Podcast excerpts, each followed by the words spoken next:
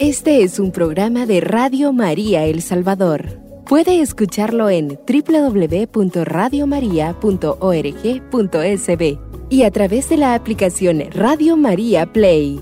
Radio María, más cerca de usted.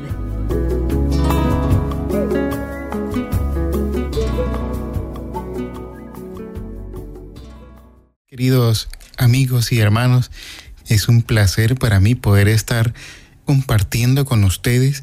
Gracias por ser parte de esta gran familia.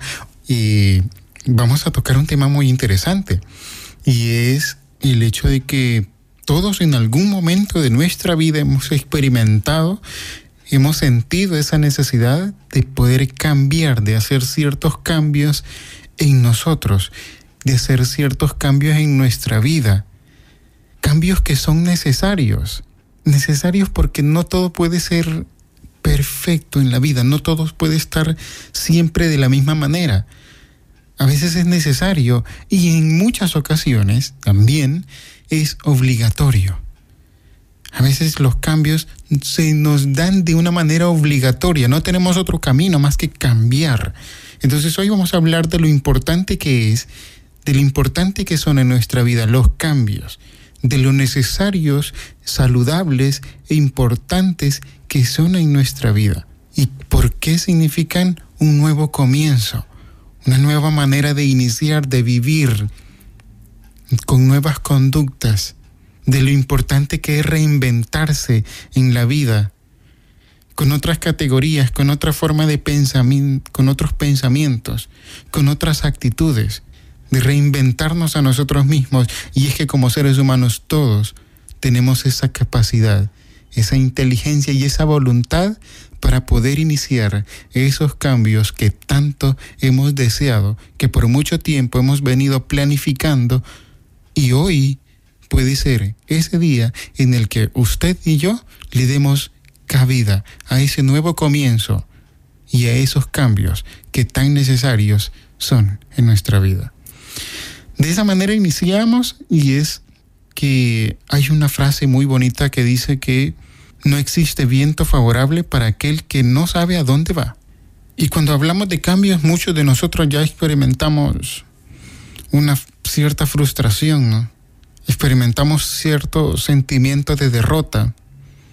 Cuando hablamos de cambios a veces sentimos que ya no tenemos fuerzas. Y lo primero que nos preguntamos es, pero ¿de dónde saco las fuerzas? para seguir adelante. Muchos de nosotros en determinadas ocasiones hemos llegado a experimentar esos estados de ánimo que nos impiden seguir adelante, donde ya no sabemos de dónde sacar las fuerzas. Y hay personas que han hecho todo lo que ha estado al alcance de sus manos para sacar adelante a su familia, su trabajo, su empresa, su negocio, su emprendimiento, su relación. Y sienten que después de tanto tiempo, de tanto esfuerzo, llega ese momento en el que uno piensa, pues ya no vale la pena, ya lo intenté todo. Y todo lo que he hecho hasta el día de hoy no ha valido la pena. Sí, cuando hablamos de cambios, puede llegar a experimentarse ese sentimiento. En general podríamos denominarlo frustración. Y la frustración es ese muro constante con el que tú chocas cuando algo no se te da. De fondo está la tristeza o el enojo. ¿Por qué no podés conseguir? ¿Por qué no podés alcanzar esa meta que tanto deseas? Y bien, está bien experimentarlo. Pero es ahí donde existe la necesidad de un nuevo comienzo y de sentarnos a analizar. Analizar en términos más sencillos significa descomponer toda una situación que nos está afectando e irla integrando en nuestra mente poco a poco y entendiéndola ahí en ese sentimiento de frustración que se experimenta cuando hablamos de cambios, porque ya lo intentamos todo, con nuestros hijos, con nuestra pareja, en nuestro trabajo, en ese emprendimiento, en esa empresa, que hoy sentís que ha vuelto a fracasar, en esa relación de pareja que no logras levantar o que no logras hacer, o que no lo logras llevar, como decimos nosotros a buen salvadoreño, llevar la fiesta en paz, es ahí donde se experimenta esa sed que te lleva a reconocer, esa sed, esa sed de existencia, esa sed de deseo. Justamente ahí es donde se despierta esa necesidad de reconocer cómo llegamos hasta aquí. Esa necesidad de seguir existiendo, de darle sentido a nuestra vida, de darle integridad. Y es que como seres humanos siempre vamos a tener esa necesidad de darle cierto sentido a nuestra existencia. Y en cierta ocasión leía un, leía un libro que cuando tengan tiempo, léanselo. Se llama. Se llama. Es un libro que habla sobre la infidelidad. que tiene ella que no tenga yo? Y habla sobre lo importante que es reconocer por qué hacemos las cosas. Y es que todo lo que el ser humano hace lo hace buscando su propia felicidad. Buscando su propia felicidad. Entonces lo hacemos por eso. Entonces un cambio, un nuevo comienzo empieza por una mirada hacia nuestro propio interior. Un nuevo comienzo inicia por ese pequeño paso, por una mirada hacia nuestro interior. Y la pregunta que todos debemos de hacernos acá, justo en este momento, es, ¿cómo llegaste hasta aquí? ¿Cómo llegué hasta aquí? ¿Cómo llegamos hasta aquí? Cómo mi pareja y yo convertimos esta relación tan bonita que teníamos en un desastre, en una convivencia insana, en algo que ya no te hace feliz. ¿Cómo fue que llegaste a aceptar una relación donde no eras feliz? ¿Cómo fue que tus hijos se convirtieron en algo que ahora ya desconoces? ¿Cómo llegamos hasta aquí? ¿Cómo nos convertimos en esas personas? Que de repente éramos muy amables y ahora ya no lo somos. ¿Cómo llegamos hasta aquí? Y es que hay que entender una cosa, y es que todo en nuestra vida es el resultado o termina siendo el resultado de nuestras propias decisiones. Decisiones tomadas a veces en un momento de, de alegría, porque estaba contento, y pues estaba feliz, me sentía bien con esta persona y así fue que lo acepté o tomadas en un momento de enojo. Todo lo que viene a nuestra vida, pues es el resultado de nuestras decisiones. Esa relación que no te conviene, ese trabajo en el que no eres feliz. Cuando llegaste a tener un estilo de vida tan sedentario, el estar en una carrera profesional que no te gusta, Todo es resultado de nuestras decisiones. Entonces, en este punto, lo que deberíamos de hacer cada uno de nosotros es preguntarnos qué decisiones he tomado yo. ¿Qué decisiones hemos tomado que nos han llevado hasta aquí? ¿Cómo he venido viviendo mi vida? ¿Cómo has venido viviendo tu vida? ¿Cuántos años con esas actitudes? ¿Cómo llegaste a convertirte en esa persona tímida? ¿Cómo llegaste a convertirte en esa persona tan insegura de ti misma? Insegura hasta a veces hasta por tu apariencia física. ¿Cómo llegaste a creerte esas ideas de que nunca ibas a lograr nada en la vida? ¿Cómo llegaste a convertirte en esa persona impulsiva a la que todo le molesta? ¿Cómo llegaste a convertirte en una persona dependiente que depende de lo que los demás digan para estar bien, que depende de cuánto dinero tenga en la bolsa para estar bien, que depende de cuántas cosas materiales tenga para sentirse bien, que depende del estatus social que tenga para gozar de cierta estabilidad emocional? ¿Cómo llegaste a convertirte en esa persona altamente sensible, a la que todo le molesta, todo le irrita? No hay nada que le haga feliz. ¿Cómo llegaste a convertirte en esa persona que es controladora, que tiene la necesidad de controlar todo? Y que si algo se sale de control, sufre. Y en este sentido sufren los que están ahí a su alrededor y sufre él también. Personas que están alrededor de estas personas que es controladora tienen un enojo más pasivo. No significa que no se enojen, sino que es un enojo más pasivo. Es necesario preguntarnos cómo llegamos hasta aquí. ¿Cuáles han sido las decisiones que he venido tomando? ¿Cómo he venido tomando esas decisiones? Más adelante viene eso también. ¿Cómo he venido tomando esas decisiones? Y es que hay algo bien importante. Y es que un nuevo comienzo, esa necesidad de cambios en la vida, a veces nosotros lo relacionamos con tener estatus, con tener un puesto de trabajo X que te da prestigio. Y a veces esos lugares así, cuando uno no tiene esa capacidad de verse a sí mismo, de mantener esa humildad y esa sencillez y esa empatía hacia los demás, llegas a convertir, llegas a transformarte. A veces el tener un puesto de alto rango te transforma. Y todos en esta vida hemos conocido a alguien que de repente, pues cuando estaba estudiando todo bien, humilde, sencillo, pero de repente llegó a obtener un puesto alto y se transformó en alguien que no era. Y se transformó. Científicamente, pues a esto se le conoce como niveles altos de testosterona y bajos de oxitocina. Eso se los explico después. Pero es importante que nosotros entendamos cómo llegamos hasta aquí. Cómo hemos crecido durante este año profesionalmente. Pero en términos humanos o en términos de calidad humana, muchos de nosotros seguimos siendo la misma o el mismo de siempre. ¿Cuánto tiempo ha pasado?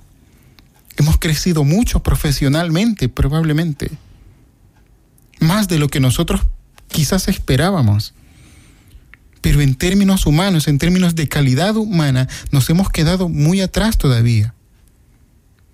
Y hay que mencionar que no solo el crecimiento profesional es importante, es necesario el crecimiento humano, espiritual también.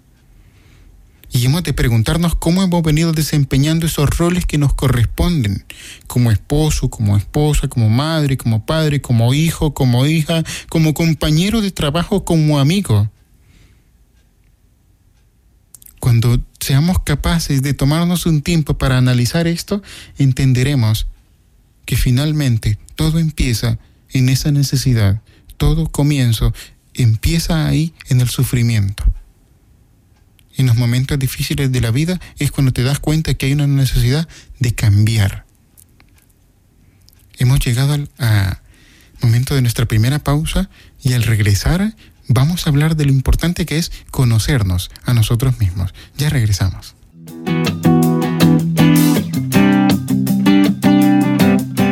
Radio María El Salvador, el podcast, cada vez más cerca de ti.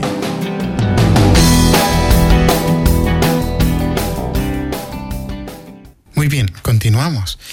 Y después de hacernos esa pregunta cómo llegué hasta aquí, cómo llegaste hasta aquí, ahora vamos a entender ese proceso de autoconocimiento que empieza por conocernos a, nosotros mismos, conocerme. ¿Qué es lo que los demás perciben de mí? La imagen que los demás perciben o tienen de mí. Eso no significa que, lo que los demás vayan a determinar quién tú eres. Porque si tienes un autoconcepto muy pobre, se juntan 10 personas, hablan mal de ti y eso te derrumba. Es importante analizar la imagen que los demás tienen de mí, cómo me perciben los demás, cómo han sido tus relaciones hacia todas las personas que te rodean. Es importante entonces analizar la imagen de nosotros mismos frente a los demás. Lo que creo que soy, el autoconcepto. El hecho de aceptarnos a nosotros mismos como personas, de no lastimarnos, de ser en muchas ocasiones especialmente cuando cometemos errores, autocompasivos, no culparnos tanto, no castigarnos tanto, no ser tan duro con nosotros mismos. Entender el autoconcepto, conocerme, lo que más me gusta de mí, lo que me caracteriza, lo que me hace único, lo que te hace diferente. Conocerte tener una idea bastante clara de cuál es tu autoconcepto, lo que tú piensas de ti mismo, lo que te decís cuando estás frente al espejo.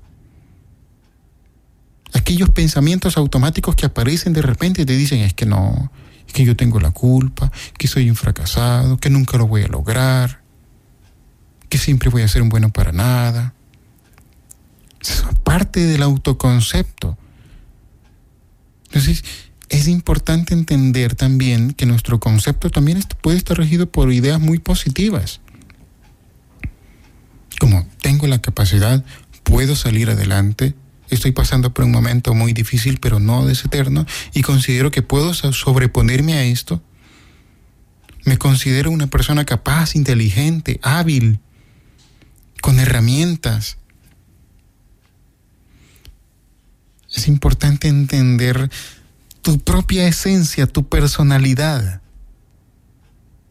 Y aquí es importante también en ese proceso de autoconocimiento el comprenderte.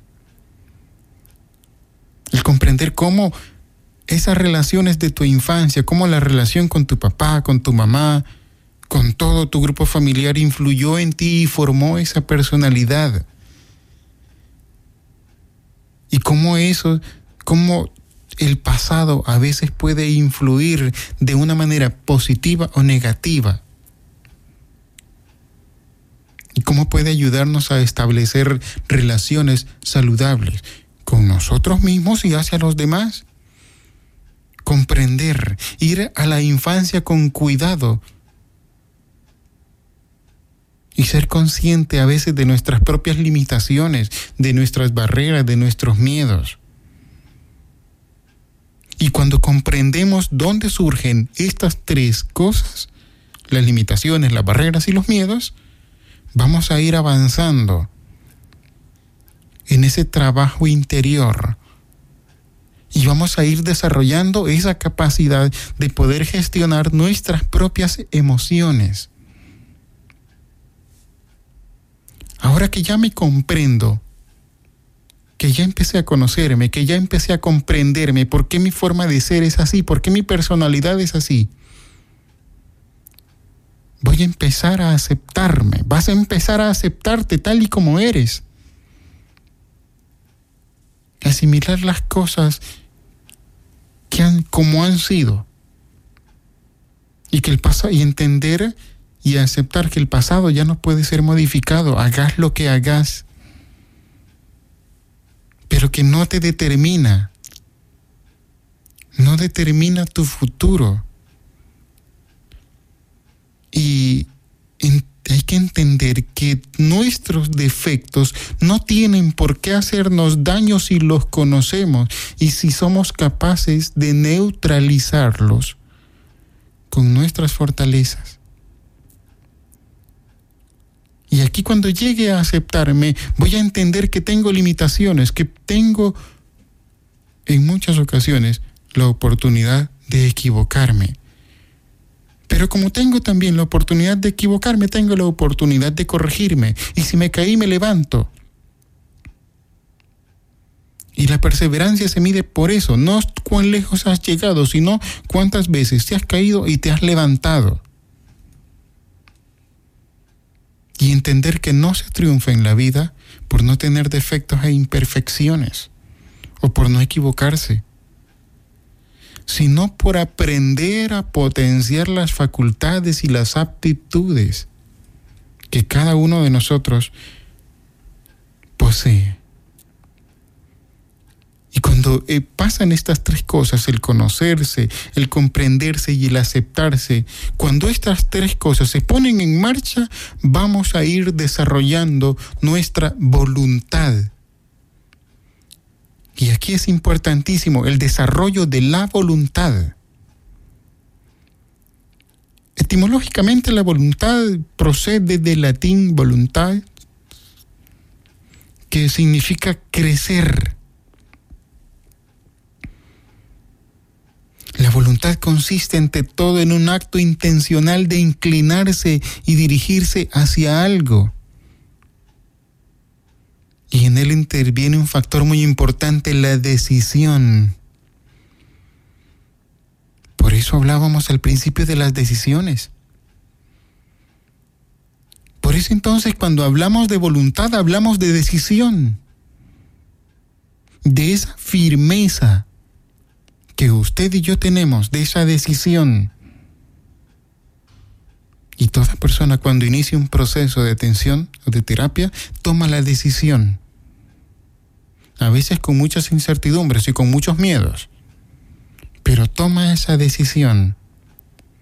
Entonces cuando hablamos de voluntad hablamos de querer, que es etimológicamente lo que significa querer. Y hablamos de decisión Voluntad también significa saber lo que uno quiere y hacia dónde va. Voluntad también significa eso. Saber lo que tú quieres, qué cambios quieres hacer en tu vida. ¿Cuáles son esos cambios que por tanto, tanto tiempo has deseado hacer y no has podido? O no has tenido la voluntad o los inicias y de repente ya una, dos semanas y luego vuelve a hacer lo mismo de siempre. Es importante educar la voluntad. Y aquí hay tres aspectos importantes, la tendencia, la determinación y la acción. Y la tendencia habla de aquellos momentos en los que yo tiendo a la aspiración, a la preferencia por algo. Pero que puede ser interrumpida por circunstancias del entorno. Tiendo a enfadarme con media cosa que pasa, con algo que no me salga bien. Tiendo a ponerme triste y a pasar mucho tiempo así porque no he logrado alcanzar algo que deseaba. O porque a estas alturas no he alcanzado la meta que me propuse. La determinación y aquí hay que hacer un análisis, una evaluación de la meta que pretendes.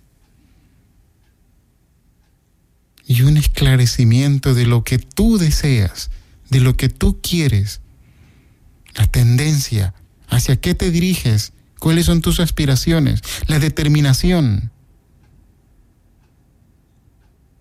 Eso es importante el esclarecimiento de lo que uno quiere y la acción, que es lo más definitivo y que, con, y que es simple y sencillamente significa poner en marcha esos pasos, dar esos primeros pasos hacia la búsqueda de aquello que querés y que deseas. Y en este proceso de educar la voluntad también es importante saber y comprender lo que nosotros pensamos, pero no decimos. Lo que pensamos de nosotros mismos. Pero que a veces no tenemos la capacidad de contárselo o de compartirlo con alguien. Y en este proceso de educar la voluntad va a ser algo también determinante salir de la zona de confort y entrar en esa zona de aprendizaje. Salir y buscar las oportunidades. Hay una frase muy bonita que dice que la suerte solo favorece aquellas mentes que se prepararon. Entonces, en este proceso de educar la voluntad, entra en juego lo que nosotros conocemos también como resiliencia, determinación, resiliencia, sobreponernos a aquellos momentos difíciles. Resiliencia cuando esa, esa, ese cambio que tú querías dar no es tan fácil como parece, ahora que ya lo estás llevando a la práctica. Y parece difícil. Y te decepcionas, te frustras. Ahí es importante. Esa es la zona de aprendizaje, es donde realmente se aprende. A eso se le conoce como salir de tu zona de confort. Y si queremos reinventarnos, si queremos dar un nuevo comienzo, es importante que nos concentremos en lo que queremos y no en aquello a lo que le tenemos miedo. Y en cierta ocasión le preguntan a un piloto de avión si al despegar no tenían miedo. Y resulta que el piloto contestó, sí, claro que tengo miedo. Es natural, es normal, dejaría de ser un ser humano si no experimentara esa sensación de miedo. Sobre todo porque sé que hay personas a mi cargo. Sobre todo porque sé que un pequeño error puede terminar en algo catastrófico. Claro que tengo miedo. Pero no dijo que el miedo me domine. El miedo lo controlo. Por eso no me afecta tanto, porque he aprendido a controlarlo. Entonces, en este nuevo comienzo y en esa capacidad que todos tenemos de reinventarnos, vamos a enfrentarnos con eso, con el miedo. Pero aquí viene lo importante, concentrarnos en lo que queremos y no en aquello a lo que le tenemos miedo. Ahora, ¿qué es lo que pasa cuando no tenemos o cuando no hemos desarrollado una voluntad? Pues llega el miedo, nos invade. Y nuestros miedos más profundos se apoderan de nosotros. Y no, y en el miedo lo que existe es esa incapacidad real para enfrentarnos a ellos. El miedo no es que te haga incapaz, sino que te quita la convicción y el poder de enfrentarte a eso. Finalmente de entender que la voluntad, ahora que hemos entendido que es el querer, esa determinación, esa convicción y esa acción, fortalecen el carácter. La voluntad, finalmente, educar la voluntad va a significar fortalecer nuestro carácter. Carácter en el sentido positivo de la palabra. Educar la voluntad significa fortalecer nuestro carácter. Es momento de nuestra segunda pausa, ya regresamos.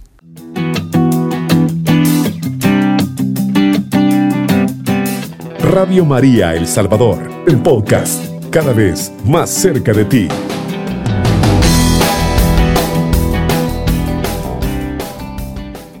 Muy bien, continuamos. Y en este proceso de educar la voluntad, es importante que entendamos lo que significa la palabra educar. Y educar significa, pues, conducirnos de un lugar a otro. Ese proceso de transición, educarnos a nosotros mismos, llegar hacia donde, hacia donde queremos. Entra en juego aquí lo que significa extraer, sacar fuera, extraer lo mejor de nosotros, nuestra propia esencia y sacar hacia afuera nuestras propias cualidades más positivas.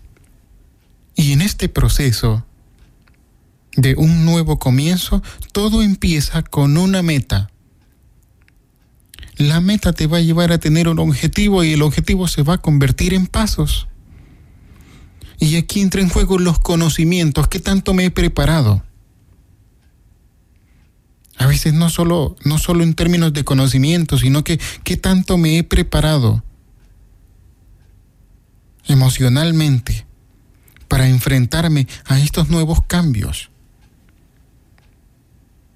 Entra en juego que tanto me conozco. Y ya hablábamos de eso anteriormente. Entonces, un aspecto importante es que todo proceso de cambio inicia con, un, con una meta, con una voluntad firme, apoyada en los conocimientos, que irán fortaleciendo nuestro carácter. Y un aspecto importante de nuestra vida mental es que nuestra mente casi nunca se queda sin palabras. Ella siempre está pensando. Y también es de entender de que esa meta que a veces pretendemos alcanzar, si es algo que nos gusta, que nos atrae, pero que ya lo intentamos varias veces y a veces llegamos al punto de decir, no, ya no, yo abandono eso. Ok, para usted que piensa eso, entienda lo siguiente. Nuestro historial de decisiones no es ninguna maravilla. Y aquí hay que entender cómo tomamos nuestras decisiones. Normalmente lo hacemos con una visión estrecha del problema basado solo en lo que nosotros pensamos, tratando de justificar nuestras propias acciones, a veces dejándonos llevar por nuestras propias emociones y porque a veces definitivamente confiamos demasiado en nosotros mismos. Ahora, ¿cómo deberíamos de hacerlo? Bueno, aumentando nuestras opciones. Si tenemos un problema, pues hay que buscar diferentes maneras de, de, de, resolverlo, contrastando nuestra, nuestra propia opinión con lo que dicen los demás. Tome cierta distancia antes de tomar una decisión y no lo haga basado en sus propias emociones o sentimientos, y son importantes no pueden determinar todo. Y finalmente prepárese para el error. Y en este punto vamos a hacer hincapié. Prepararnos para el fracaso. Cuando hemos decidido comenzar de nuevo, hay que prepararnos para ese momento donde va a llegar ese sentimiento de fracaso. Hay que prepararnos para eso. Y aquí entra en juego algo que nosotros conocemos como actitud. Una actitud positiva frente a todas las adversidades. El vivir con ilusión, que es parte del concepto de felicidad. Mirar con ilusión hacia el futuro. Y tres componentes aquí son importantísimos. Primero, las emociones sobre todo porque en este momento, cuando sentís que esos cambios que querés hacer no son tan fáciles y llega ese sentimiento de frustración, de soledad, de enojo, de vergüenza, con las cuales no sabemos cómo relacionarnos, y en este sentido estamos hablando de emociones prácticamente desagradables para nosotros, es importante entonces la madurez humana. Y eso nos permite relacionarnos adecuadamente con nuestras propias emociones. Y debemos entender que ellas son parte de nuestra naturaleza humana. Y aunque nos parezcan malas, tratar de evitarlas es un error. Y las emociones enterradas, vivas tarde o temprano, vuelven a resurgir con mayor fuerza. Y muchas de nuestras reacciones ante las situaciones de la vida están basadas en eso, en nuestras propias emociones. Y a veces llegamos a entrar en un piloto automático. Es importante también los pensamientos. Es el lenguaje interior que nos invita a reflexionar y a buscar los por qué de las situaciones. ¿Por qué me pasa esto a mí?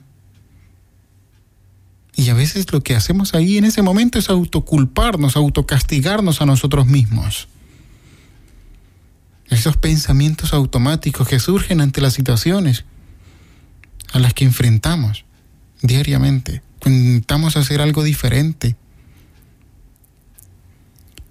Y ese, y ese lenguaje interior y esos pensamientos pueden ser de una manera condenatoria hacia nosotros mismos, hacia los demás. Y puede llevarnos a pensar lo peor de nosotros si no cuidamos esos pensamientos. Y muchas veces nos llevan a perder la ilusión en el futuro, en un futuro, en un futuro prometedor. A esto en terapia cognitiva se le conoce como la triada cognitiva. Es pensar lo peor de nosotros, lo peor del presente y lo peor del futuro todo es catastrófico, todo es un desastre. En mí, en el presente y en el futuro. Eso se llama triada cognitiva. Y nos puede llevar a, embanca, a embaucarnos en nosotros mismos, en pensamientos que simplemente nos destruyen. Y vamos a ser como ese barco que se abandonó y se quedó estático en un solo lugar y llegamos a decir, no, yo así soy, así nací, así me voy a morir. Nos quedamos anclados en nuestros propios pensamientos. Al final eso nos va a llevar al sufrimiento. Y es importante también entender la conducta. Porque cuando esa emoción se, se junta con ese pensamiento, cuando esa tristeza experimentamos, porque los cambios no son tan fáciles, son dolorosos y son difíciles, y llegamos a creer que no lo vamos a lograr, bueno, eso se junta y hace que surja la conducta. Y los dos aspectos anteriores nos pueden llevar a la desesperanza, a abandonar la lucha, a estar en un estado de pasividad de falta de motivación. Y la motivación simple y sencillamente es el proceso mediante el cual la conducta es energizada y dirigida